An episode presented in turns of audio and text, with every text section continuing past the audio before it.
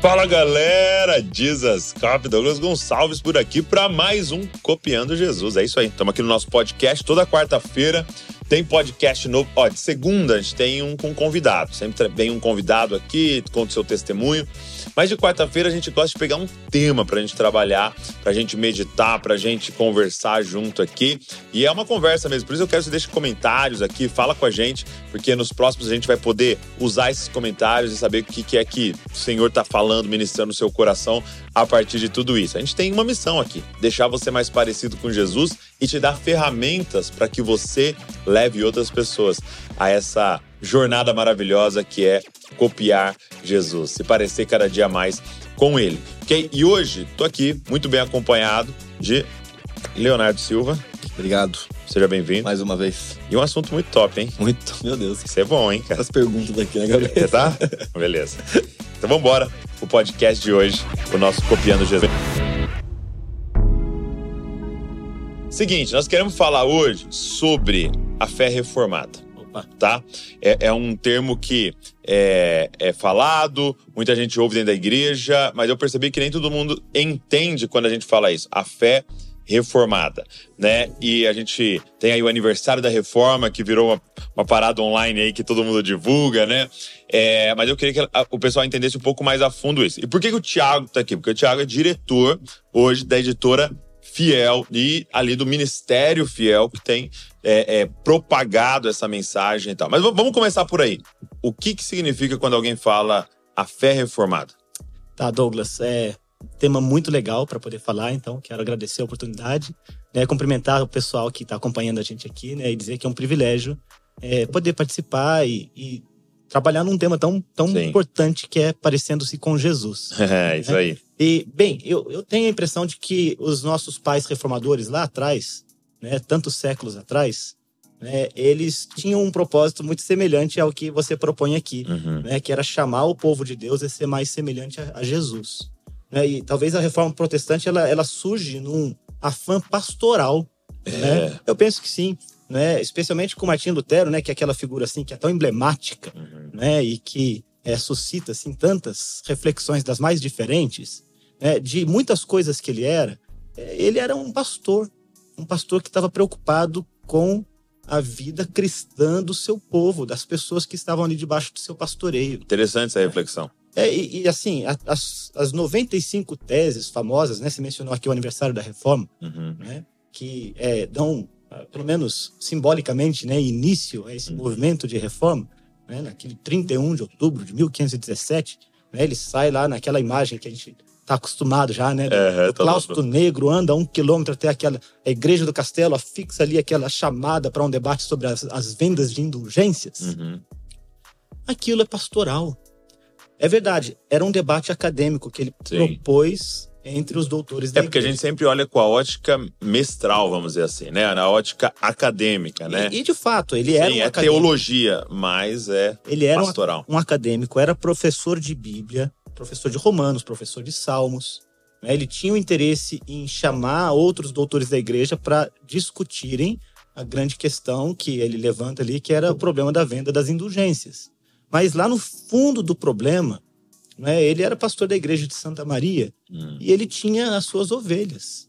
Né? Ele tinha pessoas que é, estavam ali escravizadas por um sistema de pensamento né, que as afastou muito das escrituras. Hum.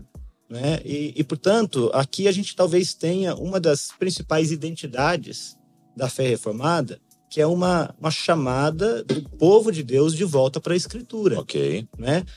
Mais tarde na história, historiadores começaram a olhar as ênfases dos reformadores né? e, e resumiram. Né? É muito difícil a gente falar da fé reformada como um, como um, um movimento, porque ele é, é muito mais do que isso, né? É, quer dizer, a gente está falando de uma ação de Deus na história do povo dele, da igreja, ao longo de muitos séculos. Sim. Né? E especialmente naquelas décadas do século XVI, né? a gente tem muitas coisas acontecendo concomitantemente. Então, você olhar para um movimento que envolve muitos personagens né? e tentar sintetizar isso, resumir, né? é, é difícil. Uhum, Mas os historiadores têm essa tarefa de olhar para trás e tentar identificar né? as, as principais ênfases. Então, ah, as ênfases que aparecem né, entre os muitos players, né, os muitos personagens que surgem ali na, na Europa continental, na Alemanha, né, no Reino Unido, né, que era Reino Unido, na Inglaterra, é aquilo que são os lemas que hoje identificam o que a gente chama de fé reformada, Uhum. né? Os chamados solas, As cinco solas. né? né? Somente a escritura, Uhum. né? somente a fé, somente a graça, somente Cristo e a glória somente a Deus, Uhum. né? No latim, sola escritura, sola fide, sola gratia, solus Christus e soli deu glória. Uhum. né? Então não é que um reformador veio com essas ideias. né? Ok. Essas são ênfases que aparecem né, nas obras, nas preocupações pastorais, né, na- nas produções acadêmicas, nas confissões, né, nos documentos que a igreja produziu né, naquela grande volta às escrituras. Mas eu diria que o solo escritura talvez seja a causa assim mais material daquilo que suscitou a reforma. né? É uma volta para a Bíblia. né? E nesse ponto, então, é, Lutero tem um papel muito importante. né? É, tanto que ele foi um dos primeiros, embora não o único, que se preocupou em traduzir a Bíblia Hum. para um idioma que as pessoas pudessem compreender. Claro, ele era alemão, então ele traduziu a Bíblia para o alemão. Então né? explica pra galera, porque antes era é, somente ali em latim. Só latim. Né? E a Bíblia. Então o leigo, o, o membro da igreja. não, acesso. na verdade, eu, eu costumo brincar, né? Eu dou aula de culto cristão no seminário Martin Busser. Hum. E eu costumo brincar que possivelmente a tendência era que o povo não ia poder mais nem entrar no prédio da igreja. Porque o povo não fazia nada. Né? O, o- a homilia era, quer dizer, a pregação, né? É, ela era feita num idioma que o povo não entendia. A missa era rezada em latim, por um sacerdote. O povo não cantava. Essa é, essa é uma outra coisa que a reforma inventou. Trouxe música para dentro da igreja Interessante. né? E o canto congregacional é uma das coisas mais maravilhosas da experiência da espiritualidade, da adoração cristã, que iguala todo mundo. Você tem uma criancinha, né? Um vovô, uma vovó, né? Um homem, uma mulher, todos cantando a mesma coisa, expressando a mesma verdade e se encorajando mutuamente com aquela verdade, né? Estão cantando juntos. Lutero, de novo, é um precursor importante na coisa da música congregacional, trazer a música para o povo. Antes não era assim. Eram os monges que cantavam. né? Eles cantavam Bíblia, cantavam os salmos em latim. Uhum. O povo não entendia. E, e aí tem um princípio muito forte que muda tudo, né? Que é, é, as pessoas têm que entender né, para que haja fé. Então até a música muda porque agora ela tem um fim também pedagógico e didático. Né? Sim, ela Era usada para ensinar a Bíblia, né? a, a Bíblia, a, a- música, né? a- Lutero tem uma frase interessante, ele vai dizer que, que Deus não deu a palavra dele pela geografia, pela arquitetura, pela aritmética, ele deu pela música. A gente tem um só. livro de música na Bíblia, que é o livro dos Salmos. Ele era professor de Tem Salmos. vários cânticos na Bíblia. No Novo É. Testamento tem vários. Tem muitos cânticos do Novo Testamento, cânticos no livro de Apocalipse, É. tem cânticos ah, na- também Em nas cartas paulinas, é. né? A gente tem cânticos nos, nos livros do Velho Testamento. né? Quer dizer, a, a Bíblia é um livro de música, Hum. né? é a fé cantada. E, é- e é interessante, porque é uma fé encarnada, né? porque é uma fé da experiência. A gente tem nos Salmos né? a angústia, tem lamentos, né? tem dúvidas e medos, tem lágrimas, como também tem alegria, tem regozijo, tem vitória, né? tem, é, quer dizer, triunfo né? da, da graça de Deus na vida do sujeito, tem salvação, também tem confissão de pecados, né? o sujeito ali está arrebentado, Salmo 32, você pensa, né? o sujeito está mal ali, Salmo 51, né? mas você tem outros né? que ele está exuberante de alegria, está saltitante, né? você tem o Salmo 119, que é um, uma Maravilhoso. poesia, né? É, que exalta a escritura, que exalta a lei de Deus, etc. E tal, Salmo 19, outro texto lindo. Então, você tem um livro de música na, na Bíblia, né? E o povo de Deus no Velho Testamento aprendeu a lei de Deus também pelo cântico, né? Fazia parte, inclusive, né, da, da- do trabalho dos sacerdotes em é, o, o canto. Ah, mesmo nas sinagogas, né? Os estudos acadêmicos aí que falam um pouco sobre é, que estudam um pouco sobre a música, a história da música na igreja, né, é, mostram pra gente que o cântico da sinagoga do período do segundo tempo, que é o período de Jesus, era um cântico exuberante. E interessantemente que não era exclusivamente dos salmos, haviam outros cânticos. Ah, Jesus, por exemplo, quando ele vai ah, realizar a ceia com seus discípulos, né, o texto bíblico diz que ele canta É verdade. possivelmente um salmo que ele cantou ali, mas ele cantou com os discípulos. E aí você tem na igreja medieval né, um, uma igreja né, que é dos doutores da igreja, né, que foi afastando as pessoas, incutindo nelas medo, superstição, né, uma distância cada vez maior do ensino das escrituras, um povo iletrado, né, que aprendia até um pouco pela arte pictórica, né? Ah, quer dizer, ah, os desenhos, as pinturas, elas cumpriram um papel importante na, da arte cristã no prédio da igreja. Acho que nesse ponto, é, isso não é uma crítica, eu acho que foi uma coisa boa que a igreja Sim. fez. Tinha aqueles vitrais, né? É. Que eu, eu tava vendo um, um rapaz explicando que eram como se fosse o painel de LED da época, né? É, é, e, E com, que tinham história sendo contada. e é, pregações e é silenciosas. bonito, cara. É, É aquilo é lindo. legal, né? É, porque ensinou. Eu, eu pensando no próprio Lutero, né? A gente, Calvino e outros heróis da reforma. Eles cresceram ali, tá? Eles aprenderam Bíblia quando, quando eram crianças nesses vitrais, né? Mas mesmo assim, eles não tiveram acesso à escritura. É, é interessante lembrar que a, a prensa mesmo, que possibilitou a impressão né, de Bíblias e de outros livros, era uma coisa nova na época da reforma Sim. né? Gutenberg, ele viveu aí cerca de 80 anos antes de Martinho Lutero, né? Então, é, aquilo estava apenas né, começando. Uhum. Você ainda não tinha muitas coisas sendo impressas. Era tudo feito à mão, né? A Vulgata, você falou para o povo entender aí, né? Era a tradução da Bíblia para o latim, uma tradução antiquíssima de Jerônimo lá do século IV, né? E que foi ao longo dos séculos sendo copiada e copiada e apenas os doutores da igreja tinham acesso e cada vez menos conhecimento dessa escritura. Os monges tinham mais conhecimento do que os líderes, os bispos, os, né, os cardeais, né? Esses eh, se tornaram mais agentes políticos, né? E, enfim, isso é uma outra conversa. Então a primeira ação prática, assim, vamos dizer, que, que, que Lutero vai ter é pegar aquele texto e falar, vamos passar isso aqui para o O alemão, povo precisa para o entender. povo ter acesso. Você destacou, Douglas, uma coisa super importante aqui, né? Que é o ensino do apóstolo Paulo lá aos romanos, né? A fé vem pelo ouvir, pelo ouvir ouvir a palavra de de Deus, né? E- então, o conhecimento é fundamental. Aliás, né, já que a gente está falando de reforma, é, esse foi um, um ponto, né? Uma ênfase do ensino reformado sobre fé, né? É, fé é, é mais do que uma emoção, né? Uhum. Pensando aqui no brasileiro, né? O brasileiro fala que tudo é fé, né? Ele vai fazer um jogo na cena É lá. uma fezinha. É uma fezinha, não é isso? então, mas por quê? Porque às vezes a gente parte da noção de que a fé é um desejo muito grande que uma coisa aconteça. Uau, é. Ah, eu tenho muita fé que tal coisa vai acontecer. É assim? Uhum. Que- Só que fé é mais do que isso. Na escritura, a gente vai ver que a fé ela envolve elementos muito importantes. Né? Por exemplo, Jesus está no barco, né? ele acalma aquela tempestade, os discípulos ficam assustados com aquilo e eles começam a dizer: quem é esse?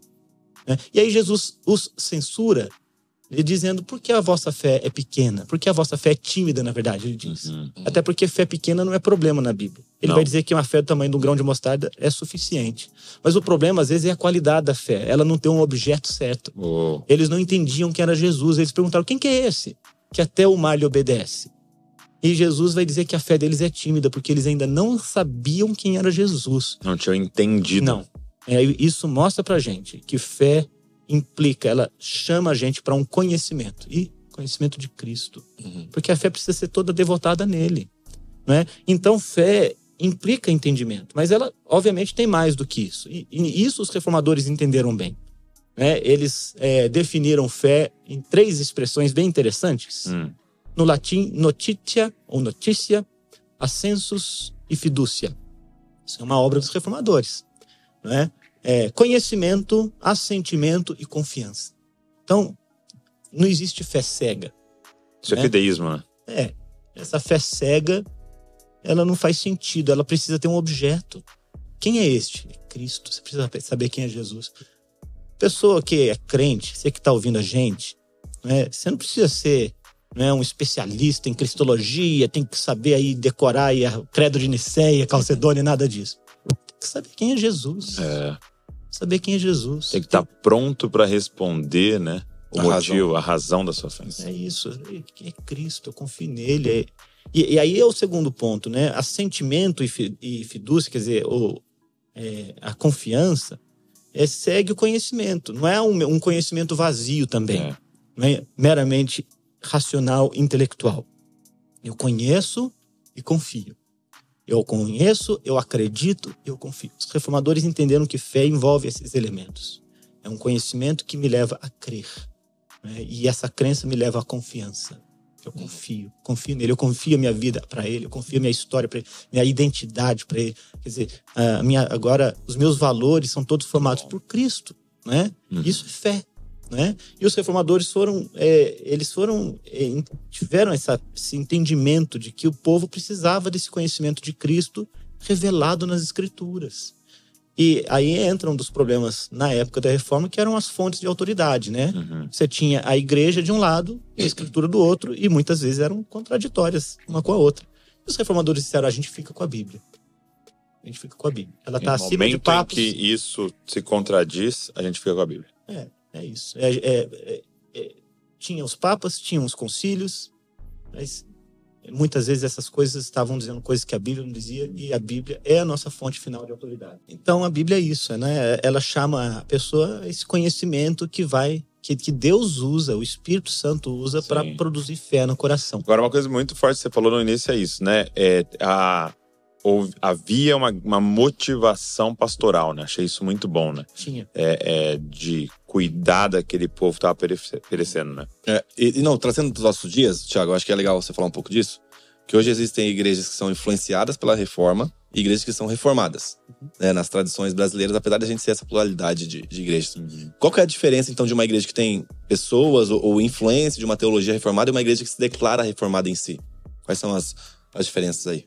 É, e tem, tem um pouco a ver com a tradição, né? Por exemplo, é, a, a tradição confessional de algumas igrejas, né? As conecta com a história da reforma, tá? Uhum. Isso não significa que essas igrejas é, abracem completamente né, os principais distintivos da, da fé reformada. Uhum. Né? Então, algumas denominações subscrevem confissões de fé, né? por exemplo, a Igreja Presbiteriana do Brasil. Uhum. Né?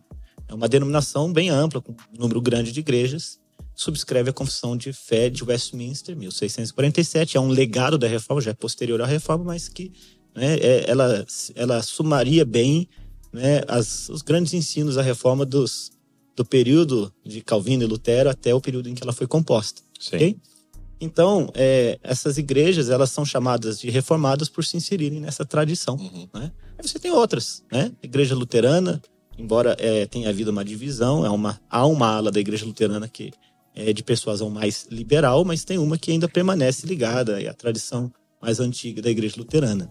né? Até mesmo a igreja anglicana, né, embora ela também agora esteja tendendo para uma linha mais liberal, até mesmo na Inglaterra, a- ainda no norte da África você tem algumas que permanecem conservadoras e conectadas às confissões históricas, principalmente o livro comum de oração, né, que é o principal livro de doutrina ah, da, da igreja anglicana. Nigéria, mesmo Sudão, Egito, né, as igrejas anglicanas lá são ainda né, legatárias da reforma, né? Uhum. É, acho que isso está diminuindo cada vez mais, mas é, é tão legal perceber que você ainda tem representantes dessa fé reformada, e por exemplo, no norte da África, né? Uhum. Uma coisa assim que é um pouco inesperada, talvez, por alguns, mas é, é para mim é muito especial e mostra como né, o Espírito de Deus não é limitado por geografia, né? Não. Mas então, agora você tem igrejas que, eh, por outro lado, são igrejas que não estão inseridas nessa tradição Uhum. denominacional, né, mas que eh, têm procurado emular, abraçar, trazer para o seu contexto né, essas ênfases da reforma. Né? Talvez Toda a aí, herança, né? É. Toda a riqueza que. essa, dessa, eh, desse legado, essa riqueza mesmo. Né? Uhum. Então você tem um pouco disso, que são igrejas independentes, né, que migraram, né, por assim dizer, né, no Brasilzão nosso, né, que tem literalmente milhares de denominações Milhares. né, é, evangélicas diferentes, né? Algumas é, minúsculas, outras muito grandes. É, é super fragmentado, né? Uhum. Você tem também movimentos muito autônomos, independentes, tá? Então você, por exemplo, tem dissidências, né? Sei lá, de igrejas pentecostais, até mesmo carismáticas, que começaram a ouvir os nossos caras reformados aí. Sim, sim. Pô, tô ouvindo Augusto Nicodemos, ah, tô ouvindo aqui, né, Franklin Ferreira, né, tô, né, tô, Jonas, tô acompanhando aqui a Jesus Cop, né, tô, tô lendo os livros da Fiel, da Vida Nova, é, isso tá, tá mexendo comigo, eu tô, aqui mudando meu, meu entendimento e tal, né? Agora a gente é reformado, né? Uhum. E, é, e aí, aqui, na verdade, estão se alimentando de um conteúdo que está ligado a essa tradição e tudo, né? Muito legal. Mas são igrejas que estão é, ainda caminhando, né? Para tentar é, trazer para sua doutrina, para o seu ensino, para sua prática eclesiástica, algumas né, dessas ênfases da reforma. Né? Talvez isso distinga uma coisa da outra. Uhum. Não sei se isso Não, é, é, isso, era isso. O Léo tem dado uma ênfase muito grande, assim, até aproveitando suas redes sociais, falar muito sobre leitura e tal. E eu, eu não tinha, assim, eu, a gente, desde o início do Desascope, entendeu que a gente tinha uma missão de fazer a nossa geração ler mais, né? Legal. Mas eu não tinha noção da importância de editoras até eu ir para outras nações. Então, por exemplo, eu fui ao Japão. Uhum. E aí a gente se depara com essa situação. Por exemplo, eu, eu fui no Japão e era um evento, tinha mil jovens lá. E aí eu me esforcei para levar livros e tal. E eu anunciei, falei, gente, eu trouxe esse, trouxe esse. Em 10 minutos tinha acabado tudo. Acabou tudo. Porque havia uma fome tão grande que eu não tinha parado a pensar que é, o que forma a cultura é, de um povo é o livro, né? E eles não tinham nem português lá, muito difícil de chegar. E não tinham traduzido para. Porque vários dos jovens não conseguem ler português. Não tinha traduzido pro japonês e tal. E aí eu comecei a perceber na Europa tal, é, a importância de alguém ser um missionário, né? É, espalhando literatura. É uma né? baita obra, né? É uma baita de uma obra e de fundamento, né? E aí eu queria te perguntar como é que você é, chegou nesse lugar de ser o diretor de uma editora, né? Eu tava até lendo lá que você teve que abrir mão de certas coisas e tal para entrar nessa missão, né? Isso, é verdade. É. Bem, a, a Fiel tem uma história muito legal porque ela tem muito a ver com o que você falou aí, né? Hum. Ah, quer dizer, é a visão né, de um missionário que percebeu o valor do livro. O livro é uma boa ideia, porque se não fosse, né, Deus não usava, Deus não essa. Usava essa. É. Exatamente essa ferramenta. Quer dizer, de tudo que Deus poderia usar para né, trazer a revelação dele, ele entendeu que ele precisava registrá-la né, no texto impresso, né, no livro. Então, Sim. É, a gente já tem um bom né, incentivo aí, aí né, para poder é, multiplicar bons livros. Né? Mas o que aconteceu é que a história da Fiel é interessante porque ela tem a ver com o movimento missionário. Né? O fundador da Fiel é já falecido, é um pastor missionário chamado Richard Dennan, Ricardo Dennan, a gente carinhosamente chamava ele de pastor Ricardo. Foi meu pai na fé, né? Mas ele vem para o Brasil em 1952. Ok. Na verdade, é americano. Ele é americano, né? Ele é, era batista. Os pais dele tinham sido missionários na China. Eles estavam na China em 1949, quando na revolução de Mao Tse Tung eles foram expulsos da China vieram para a América do Sul, foram para a Bolívia e de lá migraram para o Brasil, para a região é, do estado do Amazonas, né, lá para as Ribeirinhas. E aí ele, seu Ricardo, nasceu em 27, naquela altura estava com 24 anos, 25 anos, já casado. E os pais escrevem uma carta para que eles venham para cá. Eles vendem tudo que tem no modelo de missão de fé. né? É, o herói de fé dele era George Miller, uhum. né? dos orfanatos. Era o modelo dele. Né? Então ele não era foi. muita fé nessa área financeira, né? Tudo. Muito, é. Era tudo na base da oração. Então ele não, não foi enviado por uma igreja assim, né? A igreja dele era pequenininha na época, 25 membros. Então não tinha patrocínio 50. de uma igreja. Tinha. É, não foi mandado por uma agência missionária, não tinha uma estrutura, não tinha nada disso. Ele vendeu tudo que tinha, pegou aquele recurso, né, entrou naquele avião da Panam e veio parar lá na Manaus. De lá pegou barco, foi para Amazonas e aprendeu né, a fazer missões ali com os pais dele, plantando igreja, né? Sofreu oposição, a gente tem as, né, registros lá, né? Ah, o padre era um padre italiano lá na cidade, década de 50, imagina, né? Brasil, assim, bem das antigas. É, eles queimaram bonecos na frente da casa deles com a imagem deles lá, gritando morte aos protestantes, vida aos católicos, esse tipo de coisa assim. Deus, é, Tem uma, uma, uma placa que botaram na porta da cidade, né? Nossa Senhora de Fátima, livrai-nos da heresia dos protestantes. Né? É, então, eles passaram por esse tipo de experiência né, de fogo, né, mas Deus os abençoou, a igreja ali prosperou, cresceu, existe até hoje, né, na cidadezinha de Manicoré, ali no, no Amazonas, nas ribeirinhas. E olha o que aconteceu, que interessante. Uh, ele, como missionário estrangeiro, sempre se encontra com outro de algum jeito, né? Uhum. Ele se encontrou com dois missionários estrangeiros é, é, que vieram, um da Inglaterra, outro da Irlanda, tá? lá para o ano de 1958, uns anos depois que estava lá. E um deles entregou para ele uma cópia de um, um, livro que eu tenho lá no meu escritório até hoje. Tá? Era a compilação. Você das... tem o original oh, que ele recebeu? Oh, é, Uau. esse que ele recebeu. Era, e aquilo era a compilação das primeiras edições de uma revista de uma editora que tinha acabado de nascer na Escócia, chamada The Banner of Truth, uhum. a Bandeira da Verdade. Um dos fundadores dessa editora foi um pastor que foi bem conhecido, chamado Martin Lloyd Jones. Né? Ah, conheço. Lloyd Jones. eu vou para Londres, eu faço, eu fico lá. Você vai lá, pra... fico lá assim, olhando, né? imaginando tudo que aconteceu. Você imagina, né? Nos anos 40, ele começou uma série de conferências em que ele trouxe o quê? Fé reformada, né? De novo ali para o coração da vida da igreja. Ele começou a falar dos personagens, né? Quem foi George Whitfield? Quem, quem foi, né? É, o próprio Charles Spurgeon tinha sido esquecido, né? É, quem foi é, Jonathan Edwards? Então ele começou essas conferências. Essas conferências elas causaram um rebuliço muito grande na igreja dele e nas igrejas ali da, da Inglaterra, do Reino Unido, da Escócia, né? Um avivamento pelo interesse na, nessa teologia que vinha sendo esquecida, né? E no, no, na, na, esteira disso tudo, uma editora nasceu na Escócia, chamada Bandeira da Verdade. E ela começou a publicar uma revista, e as cópias dessa revista chegaram então na mão do pastor Ricardo, lá em Manicoré, em 58. Ele começou a ler aquilo, e aquilo abriu o mundo Isso ele dele. tinha quantos anos? É, Você acha? Ele, ele é de 27, em 58 ele estava com 30 anos, 31 Nossa. anos. Né? Então veja, ele começou a ler aquilo lá e ele descobriu que alguns dos heróis que ele admirava abraçavam uma teologia que ele ainda não conhecia, essa tal da teologia reformada. É, ele não veio de um contexto da teologia reformada, ele veio de um contexto fundamentalista. Uhum.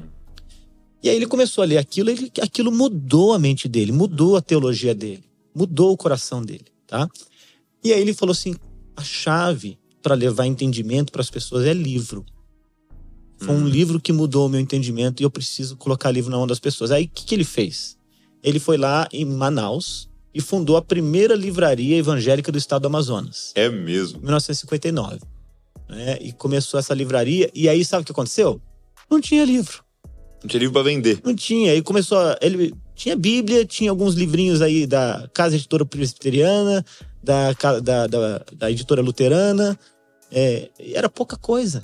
E aí ele ficou um pouco frustrado, falou assim: eu não tenho livro para colocar na mão da, das pessoas, mas aquilo ficou ali, né, no coração dele.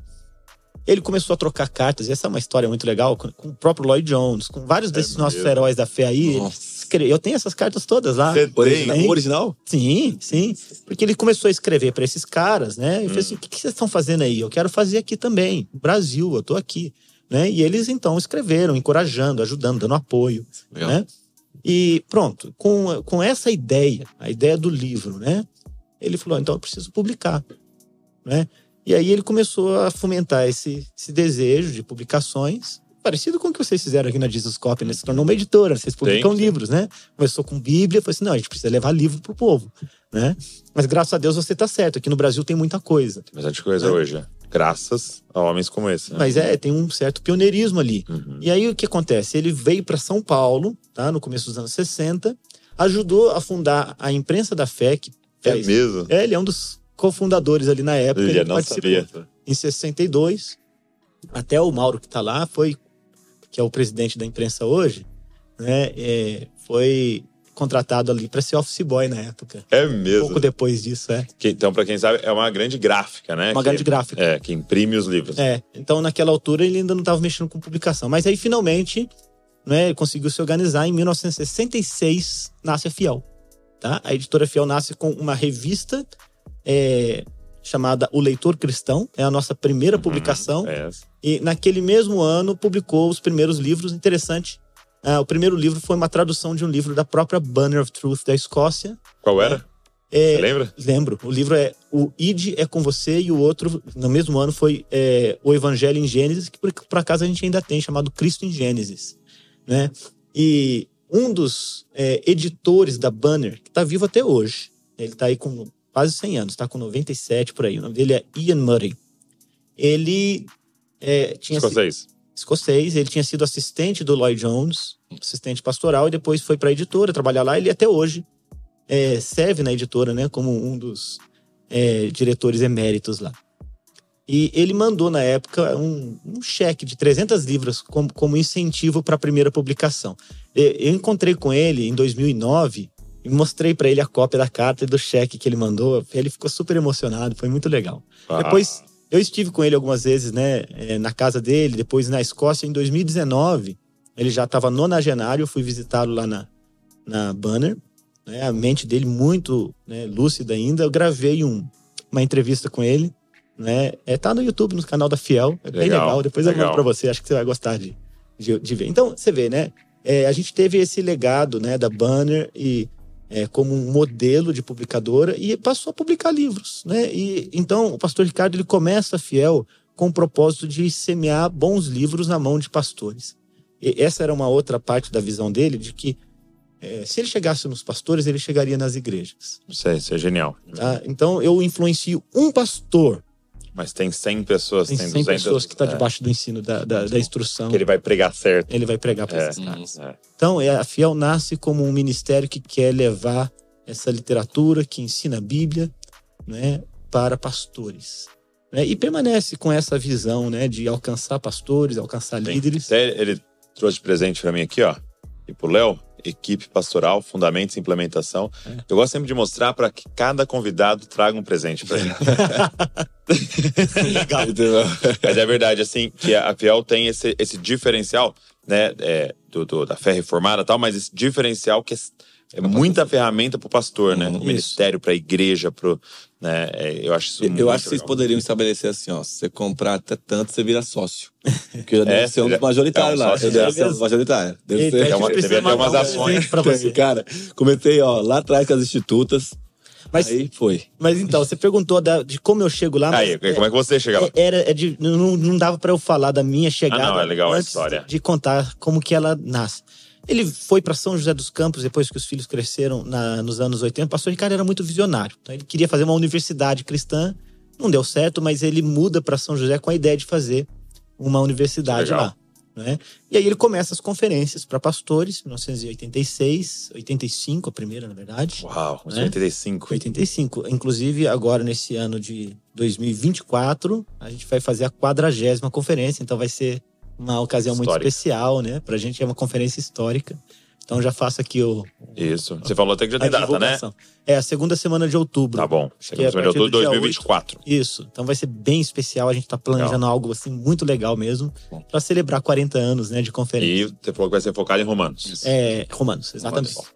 Bem, então as conferências nascem ali e pronto. Eu sou nascido criado em São José dos Campos e sou um, um fruto do Ministério de Pastor Ricardo que, é, no que diz respeito à ação pastoral, era um, um- um coração evangelista. Ele é um discipulador e evangelista. É- é- até hoje, acho que não conhecia alguém, talvez só o reverendo Elias Medeiros, que tenha essa mesma ênfase Aham. na evangelização. É, Se ele vai para um açougue, Isso que eu ia te perguntar, mas na prática, o que, que era isso? O que, que ele na, fazia? Na prática, ele não conversava com qualquer pessoa sem falar de Cristo com ela. Hum, né? isso é uma coisa que até hoje me embaraça, porque às vezes a gente, na pressa da vida, Uhum. né, e, pega a carne e vai embora. é, e não fala. E às vezes fala, mas pouco, né? É, mas ele, ele gostava de desenvolver relacionamentos. Claro que o discipulado envolve né, um relacionamento, uma confiança e tudo, mas ele não perdia a oportunidade de falar de Jesus. Aquela conversa. Ele perguntava de um jeito solene, que às vezes até deixava a pessoa um pouco embaraçada, né? Como que tá a sua alma diante de Deus? Né? Uau. O cara já Imagina ficava meio açougueiro, mal. o açougueiro ouvindo isso. É, então, o cara tá ali, né? Cuidado pra não cortar o dedo junto, né? Mas ele fazia esse tipo de, de abordagem, às vezes, né? Que dava um choque na pessoa e se ela mostrasse interesse em continuar a conversa, ele continuava. Ele parava o que estava fazendo para evangelizar, Muito bom. né? E o coração dele sempre foi assim. Né? E foi nesse contexto que eu tive contato com ele ainda como moleque, né? Eu era coroinha na igreja católica quando ele chegou, né? E me alcançou ali, na- na- membros da minha família primeiro e depois Hum. na igreja que eu faço parte até hoje. Eu tô há 33 anos na mesma Que igreja. legal. Batista. Igreja Batista da Graça, aqui em São José dos Campos, que aliás ele é um dos fundadores também, né? Então assim, ele foi um pai na fé para mim e desde então eu tive acesso, porque ele estava ali conduzindo a Fiel, né? A Fiel, né? Então já como adolescente, eu comecei a frequentar as conferências, ia lá para ajudar. é, e tal. era um dos voluntários e tal. É, ia como voluntário, vender livro, fazer várias coisas assim, né? É, conheci vários dos meus amigos ali, né? O pastor Franklin Ferreira, que é um irmão bem conhecido aí no Brasil todo. A gente começou a amizade em 95, numa das conferências Fiel. Ele é um pouco mais velho, né? Ele estava lá como seminarista e tal, e a gente se conheceu lá e, né? E vários dos meus amigos foi ali naquele contexto da Fiel, que é uma plataforma de comunhão também, Sim. das conferências. Eu fui estudar direito, né? Casei bem cedo e quando eu estava terminando a faculdade de direito, já, tinha terminado, na verdade, né? Eu trabalhava na Embraer, que é uma empresa de aviões Ah. aqui de São José, na parte de negócios internacionais. E o pastor Ricardo estava envelhecendo. E ele estava com uma equipe muito pequena, né, já meio preocupado com o futuro. E ele teve um acidente, né, lá nos Estados Unidos. A gente ficou preocupado com a saúde dele. Eu liguei para ele e ele falou: Olha, eu preciso de ajuda. Eu tinha entendido a pergunta, a, a palavra dele, É. mas eu falei: Não, mas o senhor está sendo ajudado aí, os médicos estão te ajudando. Ele: Não, não, não. Tem enfermeira aí. Você foi, foi, que eu falei- pra ele. Aí ele falou: Você sabe o que eu tô Você falando. sabe do que eu tô falei falando. Não, eu sei. Quando ele voltou de viagem, eu fui na casa dele visitá-lo. Ele falou: Você lembra da nossa conversa? Eu falei: Lembro. Ele falou: Você, você tá disposto a vir aqui me ajudar? Eu falei assim: Tô. Aí eu pedi demissão da, da Embraer.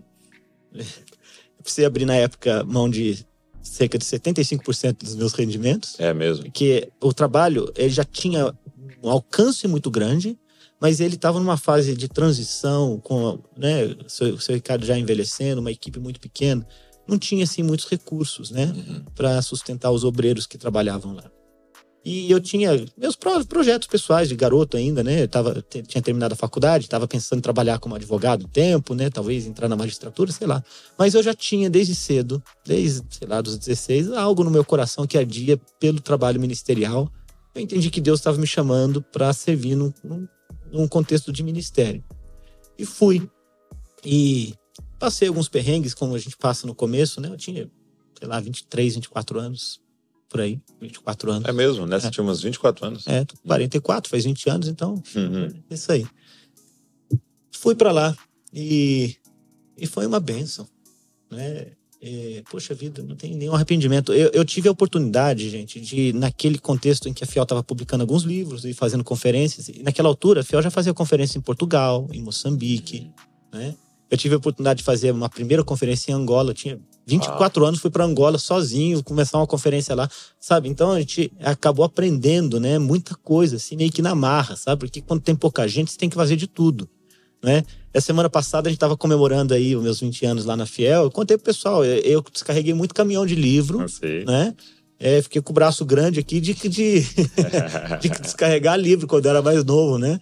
É, e muito serviço de todo tipo, né? Mas o mais importante é que eu tive sete bons anos trabalhando do lado de um Quer missionário perguntar. veterano. Então vocês têm sete anos de transição ali juntos. Foi. Legal. né, entre 2003 e 2010, enquanto ele gozava de boa saúde ainda, né, a gente viajou juntos, né? A gente foi para Moçambique, a gente foi para Angola, a gente foi para Portugal várias vezes, para os Estados Unidos, né? Para Inglaterra, para escola e a gente trabalhou juntos ali e eu pude aprender com ele, né? Isso foi uma grande escola para mim, mais do que qualquer seminário que depois eu eu vim estudar, fazer outras coisas e tal, foi poder compartilhar por sete bons anos da experiência de um missionário veterano, de coração evangelista, né, de alma discipuladora, muito generoso, durão também, daquele tipo assim, né, que não é tão fácil trabalhar, é com, mas é fácil trabalhar para, né? E eu trabalhava com ele ali, para ele, aprendi muita coisa com o pastor Ricardo, né? Foi assim que eu comecei, então, a minha bom. trajetória na Fiel, né? Como eu, eu já tinha, assim, uma certa propensão para ensino, para conteúdo, que era a área que me via mais afeito, embora eu tivesse de fazer muitas coisas, né? Gerenciar escritório, esse tipo de coisa, eu, eu queria mexer com livro, né? E, e eu tive essa oportunidade, comecei a mexer com livro, a a- a aprender a fazer livro, a editar livro, a publicar livro, né? Então, em pouco tempo, me tornei editor-chefe. Depois de um tempo, o filho dele, eh, que trabalhava na indústria da música evangélica nos Estados Unidos, ele largou tudo também e veio trabalhar com o pai. Isso foi muito importante. O nome dele é Rick Dennan. E a gente eh, trabalhou junto por um bom tempo ali, aprendi muita coisa com o Rick também. E quando o seu Ricardo ficou doente, em 2010, né? Aí ele foi saindo de cena aos poucos, né? Ele faleceu em 2013, né? Foi um período difícil. Né, e eu permaneci ajudando nessa parte de conteúdo. Eu era o cara que ajudava a produzir o conteúdo, a pensar Entendi. tudo que a gente ia fazer nas conferências, nos livros e tal. E o Rick ficou à frente da direção executiva, né, quando, o pai dele é, se aposentou, por assim dizer, em 2010, né, até o ano de 2020. Em 2020, Rick eh, acabou se envolvendo com o ministério de John Piper, chamado Design God. Uhum. Ele é o diretor internacional deles hoje. Legal. Né? E do Nine Marks, do Mark Dever. Ele dirige, na verdade, esses dois ministérios, né? É, a parte internacional. E ele faz um trabalho muito legal, porque isso que você falou de você viajar para o Japão, por exemplo, e não ter livros, Uhum. é o que ele está tentando fazer. Sim. Ele, ele tem levado Design God e Nine Marks para o mundo todo, Que demais. né? E, e Não, tanto que eu tava na casa do pastor lá Ah. e ele tava assim feliz da vida porque tinha chegado o Igreja Centrada do Tim Keller Aí. em japonês. Olha que legal. Feliz da vida, assim, falando, cara, vai poder espalhar isso aqui Isso, agora. É uma benção. E é uma parte do trabalho que o Rick faz hoje que é muito legal. Ele vai para esses países, ele encontra gente que está começando a produzir, incentiva, apoia, né, consegue levar recursos desses ministérios para eles e os caras estão publicando. Eu estou vendo publicações pipocando mundo afora. Que benção. né? E isso tem muito a ver com o trabalho que ele faz, né? Mas com a saída dele, eh, eu já estava lá há muitos anos, então foi uma transição mais natural, né? Muito foi é, curioso que eh, eu assumi a direção geral do trabalho, né? E uma semana depois eu vi a cara do, do, do cara da ONU lá anunciando a pandemia mundial. a minha primeira decisão executiva como diretor da Fiel foi fechar. Meu Deus. Eu vou começar, É. fechando. É, Assume mandar todo mundo para casa, né? Tá, Lockdown tal. Então Home foi, office. é, né? É, trabalho domiciliar, Exato. uma chatice. Mas é, foi um período difícil, né? Mas também é, com aqueles anos todos, né? De aprendizado e tudo. E a gente aprendeu a fazer muita coisa, como vocês fazem aqui, Sim. né? Online, né? Nossa comunidade é forte. A gente tem um trabalho bom ali, uma equipe muito legal, que é super antenada com tudo que tá rolando, né? No mundo online. E então a gente tem alguma experiência para fazer isso e naquela fase a gente explorou isso bastante, né? Então tentar ser muito criativo, né, para continuar levando o livro, o conteúdo, né, o ensino que a gente Os tem, cursos, né? né? Mas agora pela, pelas plataformas digitais e tudo mais. E, e, e é uma coisa interessante que eu queria até abrir pra galera aqui. É, você pega pra mim a Bíblia, porque vocês lançaram uma Bíblia agora, Isso. né, recentemente. Foi Então, é a Bíblia de estudo da fé reformada. da fé reformada. É. Gente, Já usei. Aqui, consegue também fazer musculação e. É o peso da palavra. Exato. Essa palavra. As pessoas não têm noção de quão Trabalho. complexo é um projeto desse. Nossa, é pesado, hein, cara? Deixa eu te fazer uma pergunta. Quanto tempo foi para que isso aqui nascesse? Tá, saiu, pum. Cê- Quando vocês pensaram e saiu? Quanto É, tempo foi, foi, para e trazer? olha que é uma tradução, hein? Isso, para trazer. É, foram. Olha, se eu disser o tempo mesmo, o pastor Ricardo já. Quando eu cheguei em 2003, ele já queria fazer uma Bíblia. Uau. Então, é, você vê, a, uma historinha, né? A NVI, que foi publicada pela editora Vida, esteve na mão da Fiel eh, no- nos anos 80, Hum, tá? Ele segurou aquela, os direitos de publicação por alguns anos, porque ele tinha o sonho de fazer uma Bíblia. Ele não tinha recurso na época. E aí é acabou muito caro. muito caro, é pesado, você precisa de uma equipe especializada. E aí ele precisou abrir mão, né? E graças a Deus o pessoal da vida fez. Na época acho que foi o professor Luiz Saião que coordenou as, as Hum, traduções e tal. Verdade. Trabalho muito bom, né? E saiu a Bíblia NVI, né? Mas quase que ela sai pela Fiel. Olha né? só. E então isso mostra que já era um sonho antigo, né? E aí o que acontece? É, essa é, edição que você tem nas mãos aí, ela é a tradução do Reformation Study Bible, Uhum. que foi editada é, talvez por um dos grandes representantes aí da teologia reformada da nossa época, no, é, o R.C. Sproul, R.C. Aham. Sproul. Uhum. Sim. Né, o Sproul que faleceu, lamentavelmente, né, para mim, cedo demais, Há pouco tempo, em né? 2017. É isso, eu lembro, eu lembro. E, puxa vida, é ele que era, ah, talvez aí um dos luminários nossos aí da fé reformada, sabe? E uma personalidade sensacional. É. Pensa num cara que era maior do que a vida, que era alegre, que era, é, que era tinha uma inteligência que era capaz de pegar as coisas mais complicadas e torná-las fáceis, É. né? Alguns dos caras que a gente mais gosta, como Keller, por exemplo, são imensamente devedores, e ele sempre disse isso ao Dr. Sproul. E, e é engraçado né? que as fotos de contracapa era sempre ele sorrindo, né, nos É. livros. Eu tenho. é, todos somos teólogos, somos Isso. todos teólogos, né? Eu tenho também é, Iniciação à Filosofia, um livro dele introdutório de filosofia, e sempre que eu olhava na contracapa, cara, parece um cara simpático, Ele sempre era, sorrindo. ele era, ele era um cara que quando ele estava numa sala, ele dominava aquela sala. Todo mundo prestava atenção no que ele tinha para dizer e todo mundo se divertia com ele. Ele conseguia ser super E amigável. ele foi o editor-chefe desse projeto. Foi. Ele foi um cara que começou um trabalho voltado para leigos. É, o Ligonier Ministries, que ele eh, fundou, eh, tinha o propósito de pegar essa teologia reformada tá, Uhum. e colocá-la numa linguagem né, que fosse acessível para o povo todo. Ele Bem no queria- coração do Lutero ali, né? é, ele queria que eh, as pessoas profissionais liberais, sei lá, um advogado, um médico e tal, né, gente que gosta né, de estudar, que essas pessoas acessassem né, esse ensino, esse acervo de conteúdo, né, apreciassem isso, multiplicassem isso. Então Muito ele bom. desenvolveu um ministério todo voltado para leigos, né? Sim. E esse ministério, Deus abençoou, cresceu, se tornou um programa de rádio nos Estados Unidos, né?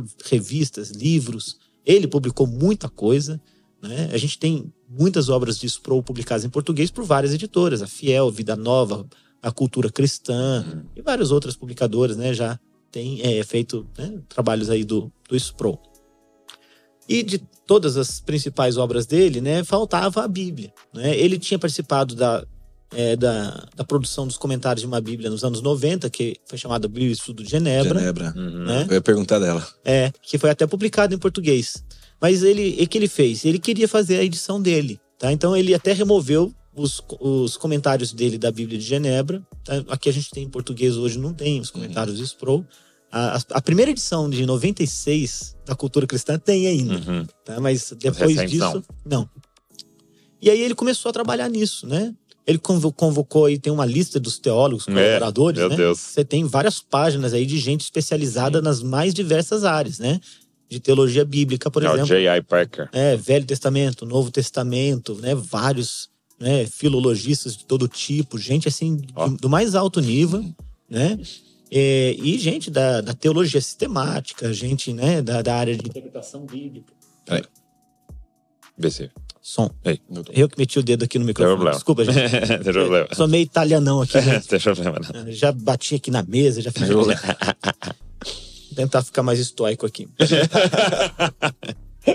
É escocês. É, vamos lá. Então, é, ele é um cara que né, con- convidou essas pessoas todas para fazer isso e é, se dispôs, então, a, a preparar uma Bíblia que fosse robusta e que representasse né, o, o coração da- dessa teologia reformada nas suas notas de estudo. Então, é uma Bíblia que é- ela tem uma ênfase teológica muito grande nas notas de estudo. Tá. Né? Então a ênfase é teológica. é teológica, né? E as notas todas são voltadas, assim, são dentro dessa tradição da fé reformada. Tanto que é, na parte de recursos, no fim dela, tem as confissões que representam Ah, a reforma. Então, tem todas lá. Né? Tem a confissão helvética, tem a confissão belga, tem a confissão batista né, Catecismo de 1689 Westminster. né? Você tem Catecismo de Westminster, tem todos esses, né? Além de uma seção muito legal de artigos teológicos. Tem um que eu até participei, que eu escrevi, que é a história da, da tradução da, da Bíblia para o português, né? De João Ferreira de Almeida. Eu, eu, eu fiz um, um trabalho histórico ali e conto um pouco de como essa, é, essa Bíblia, a, a Bíblia chegou na língua portuguesa, em primeiro lugar. Qual versão que é usada aqui? A Ara. Ara. É, a gente procurou a Sociedade Bíblica para fazer uma sociedade com eles ali, né, na, pub- na publicação dessa Bíblia. A gente ia traduzir as notas de estudo, né, e precisava de uma versão. E assim, eu, eu cheguei na, na SBB e perguntei qual que é a, a versão mais lida do Brasil. Uhum. Ele disse Ara, segunda edição, Uhum. né? Tem a NAA que é muito boa, já tinha, Sim. né? Tinha acabado de sair, né? Tem outras, tem a ARC que daí já não é deles, né? Que é revista corrigida, né? E, Tá, cara. e- e- É, era, era Thomas Nelson, né? O quê? a Thomas, a Thomas Nelson, não sei qual edição É que eles NVI. Eles estão usando NVI. NVI. Eles Ah, usando, mas tem, eles têm ARC também. Tem arte também. tem, né? Tem. Então, eles têm NVI, né? Ah, quer dizer, é, que não é a Sociedade Bíblica, mas a gente poderia ter falado com a Uhum. vida. Tem a século XXI da vida. Tem várias. Várias. Muitas. Mas é, eu queria saber qual que é a mais comprada do Brasil. Por quê? Legal. Eu queria que as notas fossem para a, a versão bíblica mais comum. Uhum. Né? Então ele disse, não, ainda é a ARA. Né? Então, então vou usar a ARA. Né? Então essa foi a primeira escolha, né? Fazer essa parceria com a sociedade. Mas foi em 2015, Douglas, que a gente 2015. é, assinou. Eu, eu tava em Frankfurt, ah, na Feira do Livro, né? E eu já tinha ace- acessado a Bíblia, já conhecia e tal. E lá é, eu me encontrei com um dos representantes ali da, do Ministério Ligonier, né? E foi interessante porque foi bem em frente uma, uma réplica da gráfica de Gutenberg. É mesmo? Vocês assinaram? Que a gente assinou. E uma pergunta, você, Refor- você Reformada é profeta. É, vê? profético. Foi no lugar certo. Exato. Martin, Martin Lutero exibiu os livros dele na feira de Frankfurt. Ela é tão antiga, é tão antiga mesmo? que- e tradicional que já desde aquele tempo, né, você já tem uma feira de livros lá que rolava Legal, naquela cidade. legal. E você sabe quanto tempo é, o Sproul levou pra organizar? Ah, foi pelo menos 15 anos. 15 Anos. É. Imagina você falar, vamos começar um projeto? anos. 15 anos. Daqui a 15 anos tá pronto. Meu filho vai crescer, as É. coisas. Não, Ah, é. O mundo vai mudar, O né? mundo vai mudar e você tá ali fazendo aquele trabalho. Tá trabalhando, né? É, é muito Tem mais de um milhão de verbetes aí. Um milhão de É, é muita coisa. Eu achei legal a diagramação, né? Ela não, tra- não usa duas colunas, né? É, é. É uma coluna só. A gente eu seguiu o padrão deles, né? aqui. Corta aqui pra mim, ó. Ficou bem legal mesmo, né? Tá, Bem legal. Fica, fica com um texto É. escorreito, fácil de ler. Isso, Né? é muito legal mesmo. E assim, pra quem você falou da, começou falando da fé reformada, né? Uhum. Pra quem quer entender o que é a fé reformada, eu tentei sintetizar um pouco a história Sim, aqui e falei dos bom. cinco solas, Uhum. tá?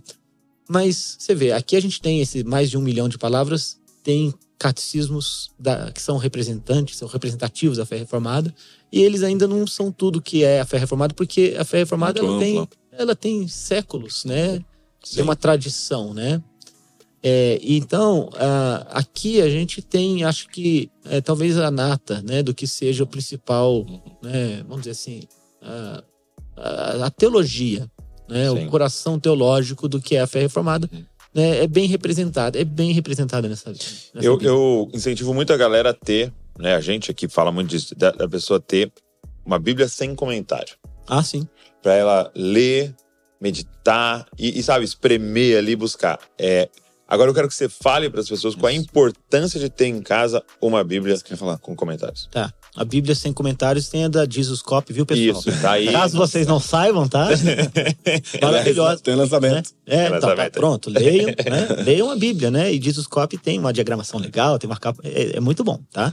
E vai ser uma oportunidade de você fazer o seu exercício de leitura bíblica. É, né? seu exercício ali. Agora, qual a importância de ter acesso a isso aqui? Olha, isso aqui é, mostra, primeiro, que a gente. Né, a fé da gente não nasce no vácuo, Hum, tá? Muito bom. Ela faz parte de uma história, né? A gente tem dois mil anos de cristianismo, né? E, e tem um- uma, um- uma estrada que foi trilhada por outros antes de nós, né? E que, que, que eh, pensaram a fé e que lutaram com dilemas semelhantes aos que a gente luta também, né? Então a gente tem né, um vínculo né, histórico com os pais da fé do passado que a gente pode, cujo pensamento a gente pode acessar pelos livros, né? Nesse caso, né? Pelos, pe- por aquilo que eles produziram, né? E uma Bíblia de estudo é, é que foi preparada, você vê, né? A lista de, de especialistas, Uhum. né, pessoas assim muito qualificadas que dedicaram muitos anos da sua vida para estudar, entender né, e ensinar, né? Nos seus seminários, escolas e tudo mais. Eles apanham aquele ensino que eles transmitiram para outros, né? E colocam eles na forma impressa para que a gente possa acessar esse ensino. Sim. Ah, poxa, é, há uma doutrina maravilhosa que eu creio nela, assim, todo o coração, chamada. Aqui é um nome complicado, né? Mas é perspicuidade da Bíblia. Quer Hum. dizer, é a doutrina que diz que a Bíblia é, ela é uma coisa tão sobrenatural, né? Que além de ela ser capaz de interpretar a si mesma, ela é acessível a todos, Olha tá? É, eu não preciso ser um baita especialista, Clareza das né? É clareza. Pronto, obrigado, Leonardo. Nada. Você deu uma palavra Deixa, deixa mais fácil. Mas essa é bonita, essa daí. É, eu vou usar isso aí nas aulas e. clareza, ela é clara, né? É clara. Só que tem partes dela que são difíceis, tá? Sim, E para quem duvida disso, é só ler o que o apóstolo Pedro fala dos escritos de Paulo, né? exato. Ele vai dizer, poxa, o apóstolo Paulo escreveu um negócio difícil que, né? É, Tem difícil gente usando entender. de forma errada ainda. É, então, tem coisas na escritura que são difíceis, tá? E é, é um ato de humildade a gente reconhecer que a gente tem o domínio de todos os Exato, campos de conhecimento, Creio muito nisso. né? E que a gente vai acessar né, o, a mente, o coração, que, que- dos dons que Deus deu a outros para que a gente possa aprender deles. Uma boa Bíblia de estudo vai reunir esses ensinos para a gente. Poxa, né? A gente tem uma noção, sei lá, da geografia do local, né? Das proporções. Por exemplo, sabe? É, eu uma vez, né? Isso é uma coisa que a gente vê muito. Ah, sei se vocês são jovens aí, não vão lembrar dos flanelógrafos, né? Da época que se ensinava aí Eu criança. lembro da- igreja, né? Aquele, aqueles quadros que você ia colando as figuras É, para ensinar. Isso mesmo, então. É, eu lembro de uma ilustração que eu vi uma vez, né? Falando de Jesus na tempestade. Pronto, Marcos IV, que, que eu citei aqui. É, aí coloca Jesus num barquinho que parecia tipo aquelas canoinhas indígenas que a gente Uhum. tem no Brasil. Uhum. né?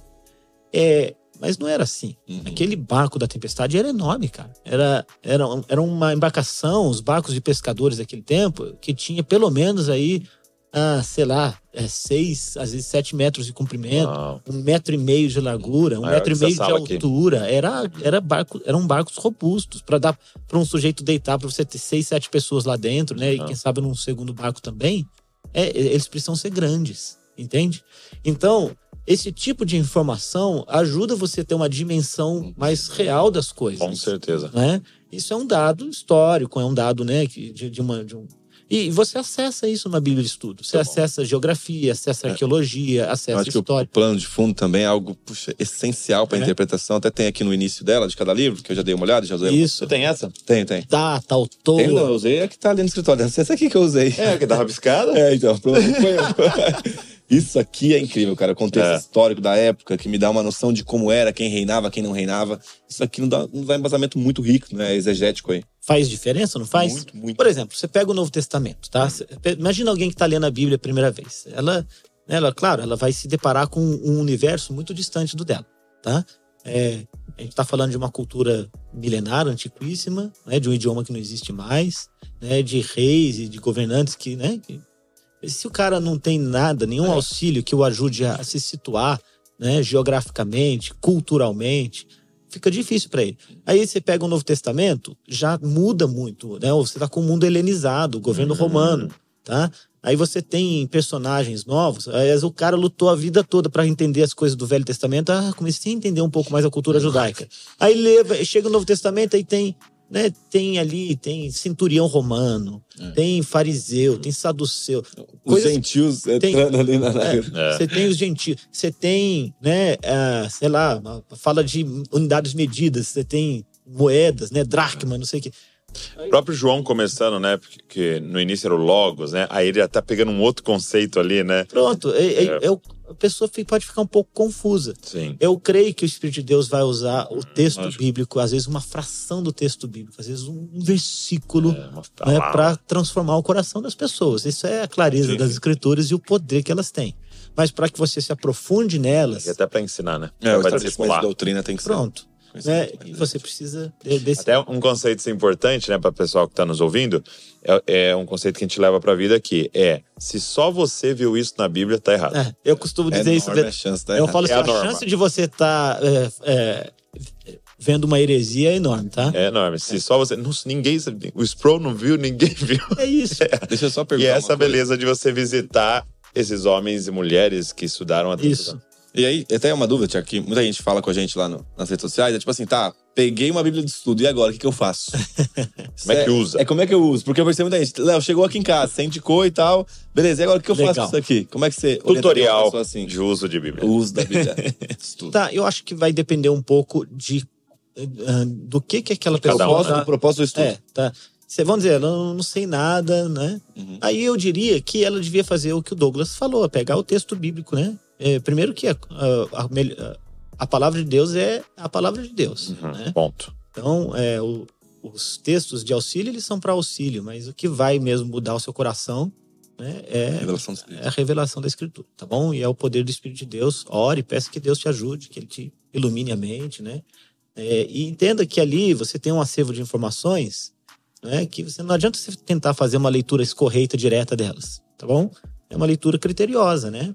Que você precisa fazer. Se você, sei lá, você pega um- uma carta da Bíblia, né? Do apóstolo Paulo.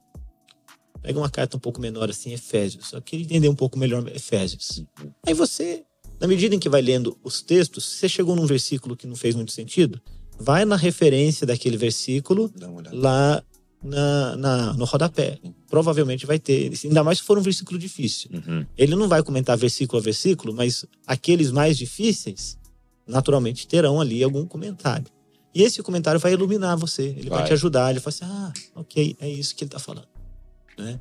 E aí você talvez, se tiver a oportunidade de ouvir um um outro professor sobre aquele assunto, você junta aquelas informações, né, lê de novo o texto, começa a tentar desenvolver suas próprias convicções com base naquela, né, naquela dica que você recebeu, né, no conselho que você tem ali. Né, do professor que te ajudou. Você tem vários professores, né? Aqui é um seminário, você tem vários professores né? Estão falando para você, olha, sobre aquele assunto. Então os caras estão te ajudando a entender Ah, um pouco é- melhor. Eu, tá? eu, eu, é, não é barato, né? Porque é um, é um grande livro, né? Seria como se estiver comprando vários livros, né? É um investimento, mas que assim, todo cristão deveria fazer, se organizar para comprar. E a verdade é que isso aqui não tem preço. né?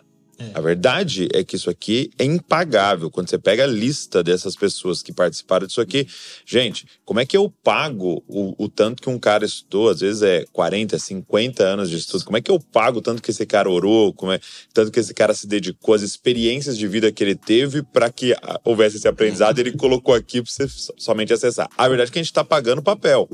Né? Você está pagando a impressão que foi feita lá na China e chegou aqui, e, e essa capa linda e, E, tal. e o sonho de 40 Porque o- anos. o que né? Aqui não tem preço, né? O sonho de 40 anos. Sim. É, é isso O pastor mesmo. Ricardo, que começou lá atrás, sonhando com. Isso aqui é. Isso, isso, isso que me pega, cara. É. Porque, vamos supor, 40 anos atrás ele não tinha uma ferramenta dessa. É, não tinha. é. E hoje a gente tem, é claro que é, é, tem o custo, mas se a gente dividir no cartão dá um jeito, isso daqui tem um valor, cara, Não, isso é- inestimável. É uma pena que não dá para dividir em 40 anos de parcelas. É. Não dá.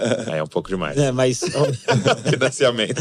é, mas, é, mas é esse, esse é o ponto, Sim. né? É o resultado do trabalho Sim. de muita gente, né? E você falou aqui tem um custo de papel. Isso, É isso, é isso. É isso que a gente tá pagando. Porque o que tá aqui, cada nó de pé, não teria como pagar. Não tem preço, é né? um baita Isso aqui tesouro, gente. É um tesouro muito grande.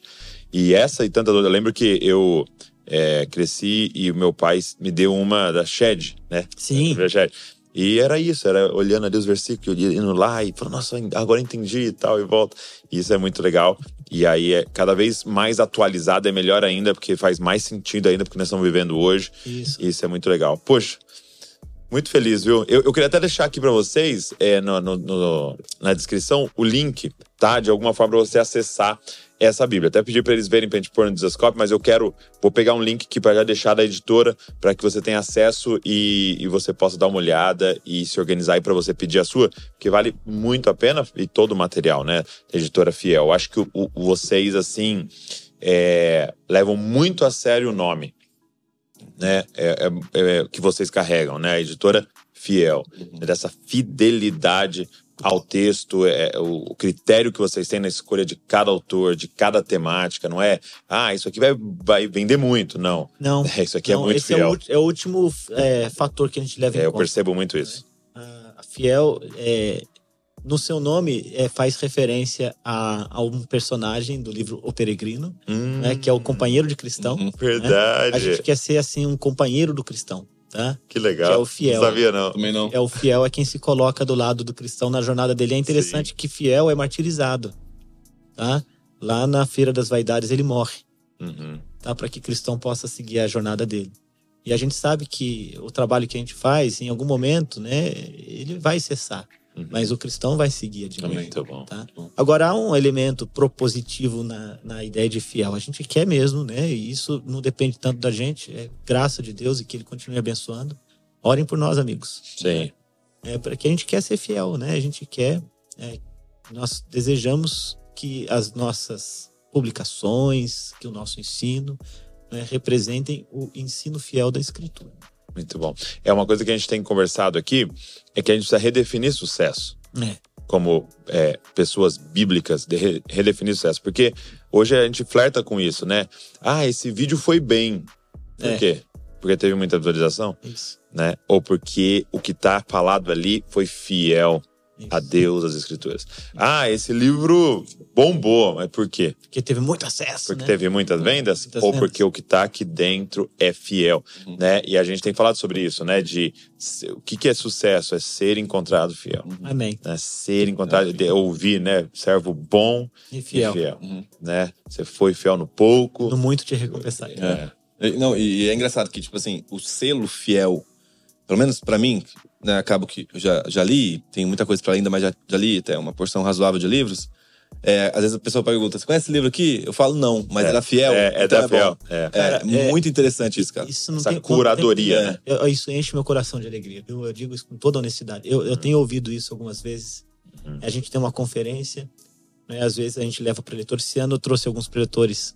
Interessante. é, a gente sempre conta com irmãos norte-americanos. Esse ano eu trouxe gente de fora. Trouxe um cara do Egito. Uau. Inclusive, é, do Egito, um pregador do Egito, faz um trabalho maravilhoso. Aliás, está falando de publicações. Ele tem um, um ministério chamado El Sura, que publica livros em árabe. Vários dos livros que a gente tem da Fiel, ele está publicando lá. O nome dele é Sherif Fahim. Né, se Deus quiser, eu estou planejando ir para lá agora. Em, estive lá em 2021 e planejo voltar agora em 2024, em fevereiro, para pregar numa conferência que ele faz lá para pastores, Que demais. parecida com a Fiel. Uma conferência em Alexandria, que é onde ele está. Nossa. né? E- A biblioteca. Imagina fazer, cara. imagina, né? Terra de Atanásio. isso. né? Cara, loucura. né? É, eu falo- quando eu apresentei ele, foi assim, gente, é, o Egito tá aí, não é? E é, Jesus morou no Egito, né? Não esquece disso. Moisés nasceu lá no Egito, né? Então, muito do que a gente tem, né, passa por aquela terra, né? E, e, bem, a José era do Egito, né? Paulo ficou um Ele tempo. foi para lá. Então você tem. Arábia, perdão. É, mas é, o mundo árabe, né? O, o Egito hoje se tornou parte do mundo árabe, um lugar ali aí que tem, tem seus perigos, né? Mas tá lá, esse irmão tá lá e eu trouxe ele para pregar e eu pedi para ele pregar em árabe. É mesmo. É, eu consegui um tradutor de árabe, eu queria que ele falasse no idioma dele, ele fala inglês fluente, ele fez o PhD dele nos Estados Unidos e tal, mas assim, eu quero que você pregue em árabe, né? E então assim, é, qual que é o meu ponto, né, para não, não perder o fio da meada aqui? Eu trouxe esse cara, trouxe um irmão lá do Caribe, Hemsworth Jonas, um baita de um pregador, né? E outro de Portugal. País tão pequenininho, com uma comunidade evangélica minúscula, mas onde tem igrejas saudáveis e pregadores bons, e trouxe esse cara de lá. E as pessoas foram para nossa conferência sem conhecer nenhum deles. Exato. Não Ah. era nenhum nome. Não. Nenhum deles era um nome assim, de grande destaque e foram. E a gente costuma fazer um- uma pesquisa depois, e é tão reconfortante pro coração nosso, né? Eu acho que eu posso falar em nome da nossa equipe, a gente tem 40 pessoas trabalhando lá. É, as pessoas dizendo, eu fui porque eu confio no Ministério Fiel. É isso. né? Confio no que vocês estão fazendo. Não sei quem que é esse cara aí, mas eu- se Exato. está falando nessa conferência, eu acredito que ele vai pregar com fidelidade a palavra. Isso é muito bom, né? Uhum. Então pode ser que o autor ou alguém não seja muito bem conhecido, mas A é, curadoria de vocês é muito fina. é, eles sabem que a gente tem esse cuidado. Pelo menos a gente não vai acertar todas, mas Sim, lógico. Né, a gente tenta pelo menos, né? E a nossa motivação é servir o povo, é ser o fiel companheiro do cristão, Demais, né? Tá do lado dos irmãos e a- apoiá-los ali na, na, na caminhada deles de fé, né? Sendo ali um companheiro né, da, da jornada de fé. Muito bom. Obrigado, Thiago. Eu Obrigado mesmo. Poxa Obrigado mesmo por esse papo. Foi muito. Fomos muito abençoados e fomos muito abençoados como um ministério, Uhum. Como uma editora, como é, um movimento.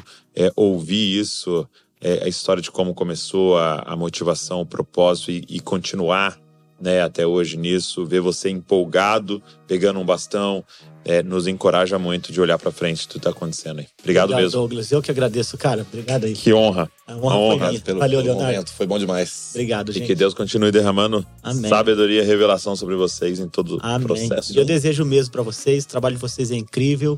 Né, que Deus continue abençoando. Parabéns pela que. Jesus Copy faz. Né? É muito bom a gente poder estar junto de vocês e acompanhar um pouco da, da- da obra de Deus Muito por bom. meio de vocês. Não, não parem de publicar, pelo Não amor parem. de E Deus. conta com a gente. Se Continue. quiser. Conta com a gente. Obrigado pelo apoio. Obrigado a você que tá aí nos ouvindo, nos assistindo. É, você tá aí nas plataformas de podcast ou no YouTube. E eu vou deixar o link para vocês aqui da Bíblia, tá? E eu quero falar de novo: tenha uma Bíblia com comentários na sua casa, tenha na sua biblioteca. E essa é uma indicação nossa é, da editora Fiel, a Bíblia de Estudo de Fé Reformada. Vai te abençoar muito, tenho certeza, vai ser uma grande ferramenta para você. É, e também, lógico, se inscreve no canal, deixa comentário aí, curte esse vídeo para que a gente possa divulgar ainda mais. Deus abençoe você e não se esqueça, você é uma cópia de Jesus. Valeu.